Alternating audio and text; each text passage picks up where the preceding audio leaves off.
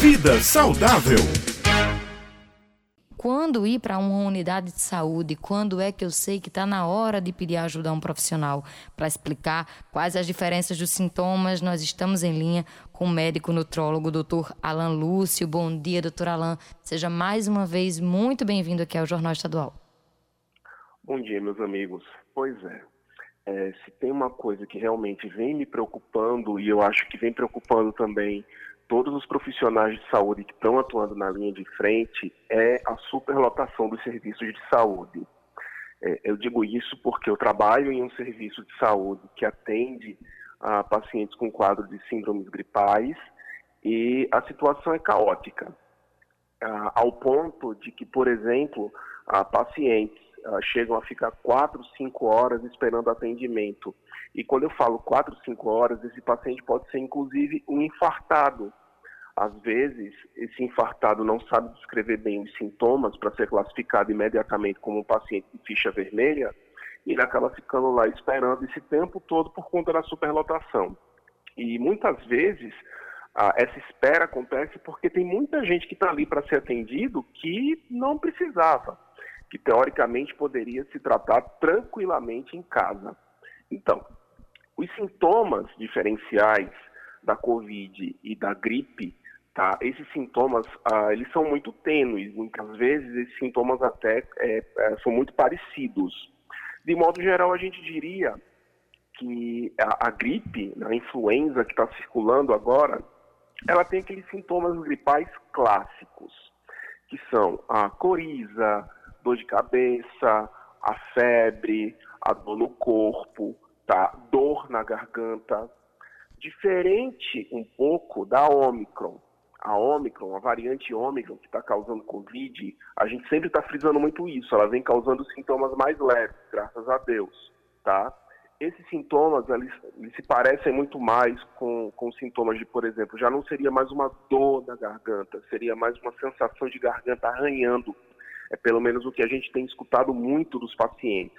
Tá? A garganta arranhando já não seria mais uma questão de dor, também teríamos a dor de cabeça, a febre, quando presente, ela tende a ser uma febre mais branda, pode haver também um pouquinho de tosse, tá? E a dor no corpo, clássica, é, é, parece que há uma só voz, é todo mundo falando, ah, parece que eu trabalhei o dia inteiro, parece que depois de eu ter trabalhado o dia inteiro, eu ainda fui para academia e eu não consegui descansar, pronto. É mais ou menos essa descrição da dor no corpo que a variante Ômicron ela, ela mostra. E quando procurar um serviço de saúde? Bom, basicamente, gente, para esses sintomas, não tem nenhuma medicação especial para que você tome. Você precisa usar basicamente os sintomáticos. Tá, tá com dor, tá com febre, então usa as medicações clássicas para dor e febre que todo mundo usou antes da Covid sem nenhum tipo de problema. É a velha e boa é o velho e bom paracetamol, né, que a gente conhece aí com o nome de Tilenol, tá? São medicamentos que se você não tiver alergia, você pode usar tranquilamente, tá? Até quatro vezes ao dia, se for a, a, o paracetamol de 750 miligramas, ou se for de pirona de 1 grama, você pode usar tranquilamente até quatro vezes ao dia. E obviamente que aqueles sintomáticos também que a gente também já está familiarizado, né? Se você tem, por exemplo, uma dor na garganta um pouco mais intensa, um pouco mais chata, você pode usar um anti-inflamatório de costume, que você já costuma usar, que muitas vezes as pessoas usam aí para coisas até mais complexas. Bom, quando procurar finalmente um serviço de saúde? Em ambos os casos, tanto na Covid como na gripe, a, o primeiro sinal de alerta para você procurar um serviço de saúde é a febre que não passa. E eu vou frisar isso: febre que não passa. Se você tomou um antitérmico, tomou medicação para passar essa febre, e essa febre não cedeu, aí sim está na hora de procurar um serviço de saúde. Outro sintoma: tosse persistente ao ponto de te causar falta de ar. Aí é outro também, outro ponto, outro sinal de alerta que deve fazer você procurar um serviço de saúde, tá?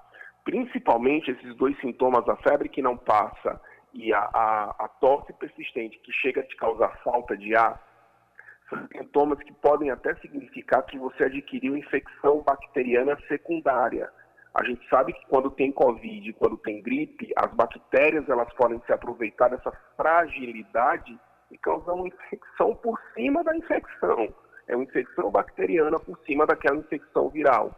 E a febre persistente e essa tosse muito associada à falta de ar podem significar isso. E aí o médico tem que ser procurado para você iniciar o tratamento com antibiótico. Tá? Mas só nesse caso é que o tratamento com antibiótico precisa ser iniciado.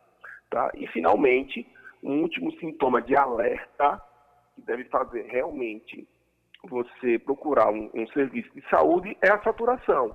Tá? A gente sabe que hoje quase muita gente aí acabou adquirindo aqueles aparelhinhos de verificar oximetria, tá? Se a gente tiver a disponibilidade a isso daí, uma oximetria abaixo de 93%, também significa a hora de procurar um serviço de saúde. Tirando isso, gente, mantenham-se em casa. Se os sintomas forem leves, não sobrecarreguem serviços de saúde. Os médicos, os enfermeiros, está todo mundo cansando, está todo mundo adoecendo. Então a situação realmente está ficando caótica, tensa e preocupante. É isso, doutor Alain. Fica o alerta, né? Fica o pedido, ainda de, além de tudo, fica a informação aqui para os nossos ouvintes. Muito obrigada por mais uma participação aqui no Jornal Estadual e até a próxima quinta-feira. Obrigado, até lá. Tchau, tchau.